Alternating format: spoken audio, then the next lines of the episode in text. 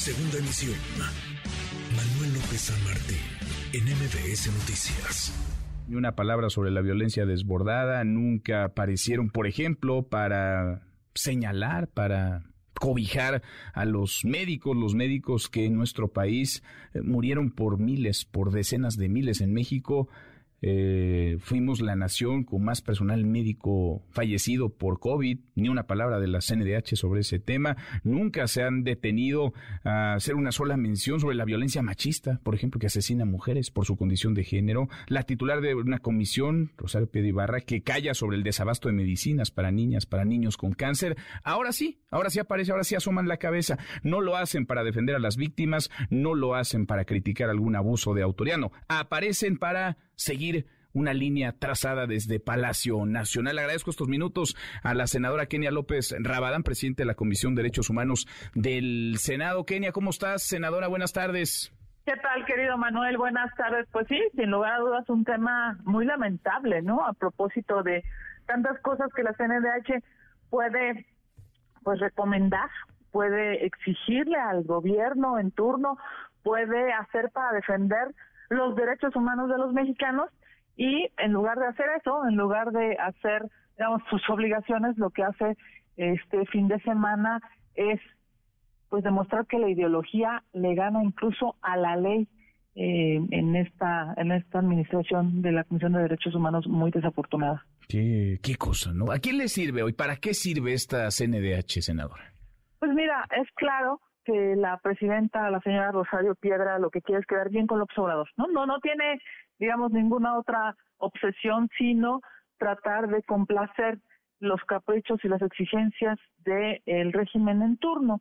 Y eso es terrible para un organismo constitucionalmente autónomo como la CNDH, que debería encargarse de proteger a los mexicanos en su salud, en su, digamos, posibilidad de ejercer el derecho humano a eh, pues estar libre de violencia a eh, poder ir a un hospital y tener medicinas y tener eh, pues llamémosle así una una condición eh, trascendente para salvar su vida que en lugar de hacer eso pues lo que hace la CNDH Manuel es decirle al presidente de la República voy a quedar bien contigo y voy a exigir que se eh, destruya el INE y además voy a recomendarle al Congreso, es, es, que de verdad es algo casquiano, vamos, emite una recomendación para decirle al Congreso mexicano que cambien la ley y se destruya el INE. Así de absurdo, así de incongruente, pero lamentablemente así de subordinado.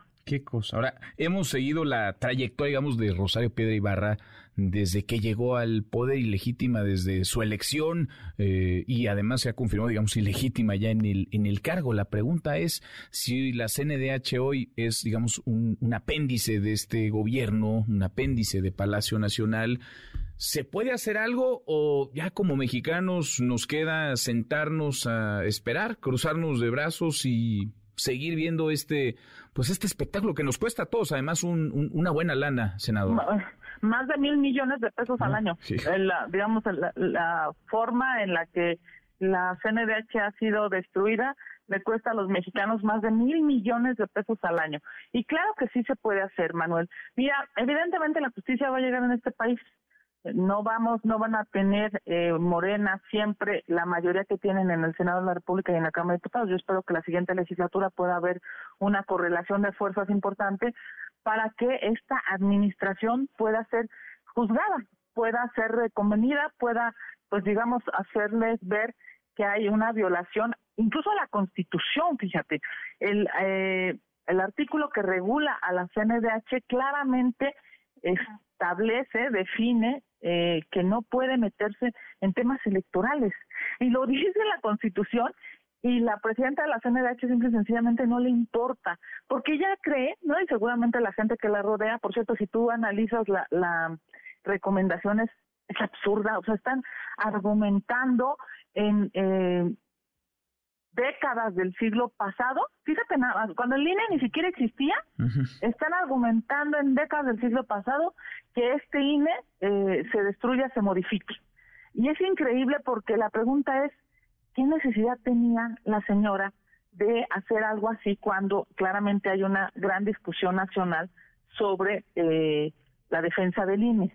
Pues claro, eh, yo entiendo, ¿no? Desafortunadamente para ella, la ideología está por encima de la ley y por encima de su responsabilidad. Entonces, yo te diría, sí hay que hacer y lo que y lo que tendrá, tendremos que suceder, digamos que, tendrá que suceder en términos históricos es que cuando tengamos un Senado eh, con menos, digamos, con menos votos, con una mayoría este, que pueda ser eh, racional y no subordinada, pues por supuesto que se citará a comparecer a la titular de la CNDH, por supuesto que se llevará, le llevará a juicio y por supuesto que se le sancionará. Hoy, desafortunadamente, tienen los votos, pero está del lado, digamos, de la ilegalidad y de la inmoralidad esta CNDH. O sea, hoy es imposible citar a, comparecer a Rosario Piedra, que le explique a los mexicanos, porque vaya, es comparecer ante el Senado, por ejemplo, pero más allá de ustedes como senadoras, como senadores, que le explique a los mexicanos qué, qué demonios está haciendo con la CNDH. ¿Es, imposible, senadora? No, no, no, es, tan posible que incluso está en la mesa directiva ya un acuerdo de la mm. Comisión de Derechos Humanos. O sea, ya mm. la comisión hace un par de semanas aprobó citarla a comparecer, por cierto, eh, para otros temas, ¿no? Hay eh, algunos reclamos a propósito de pues de la militarización que no hizo nada, es increíble cómo no hizo nada.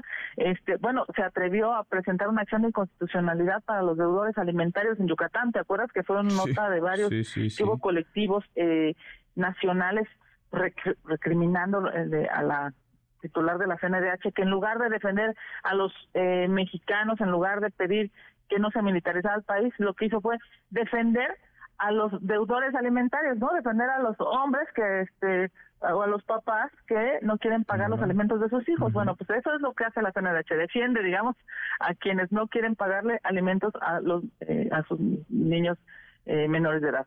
Obviamente está eh, la comparecencia en, digamos, en curso, se se tendrá que aprobar por el Pleno del Senado de la República. Se, se, dio cuenta la semana pasada del acuerdo de la Comisión de Derechos Humanos que yo presido y se resolverá.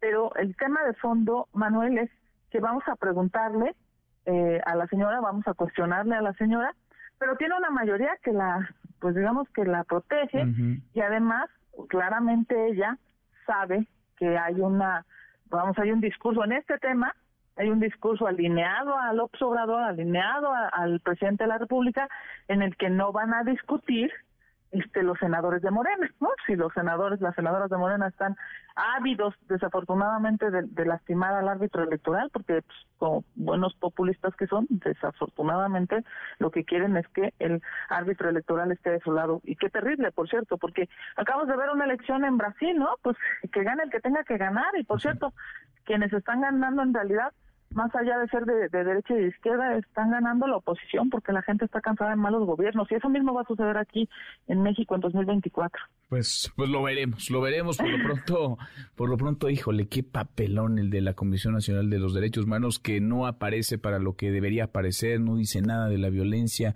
del crimen, de la inseguridad, de los abusos de autoridad y sí se mete pues en donde no debería, mete las narices en donde está violentando la ley, mete las narices en el Instituto Nacional Electoral y pide ahora que desaparezca el, el INE. En fin, ver para creer qué tiempos nos toca vivir. Kenia, gracias como siempre, gracias senadora.